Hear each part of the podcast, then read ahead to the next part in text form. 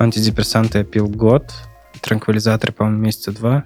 Ну, на тропы где-то полгода, наверное. А если вкратце, то у меня диагностировали трихотиломанию. Это склонность вырывать волосы на нервной почве. И а, пока мечемся между биполярным расстройством и обсессивно-компульсивным расстройством. Я понимаю, что ну, я сама себя закапываю. А как бы выкопать себя самостоятельно не получится. Я не Ума Турман, и мы не в «Убить Билла».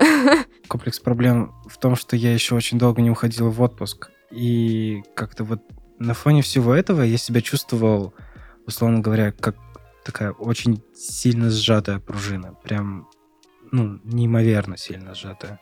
А чего все такие грустные, чего все такие кислые? Ну и что, что похороны? Это прям, прям инсайт, кажется, называется.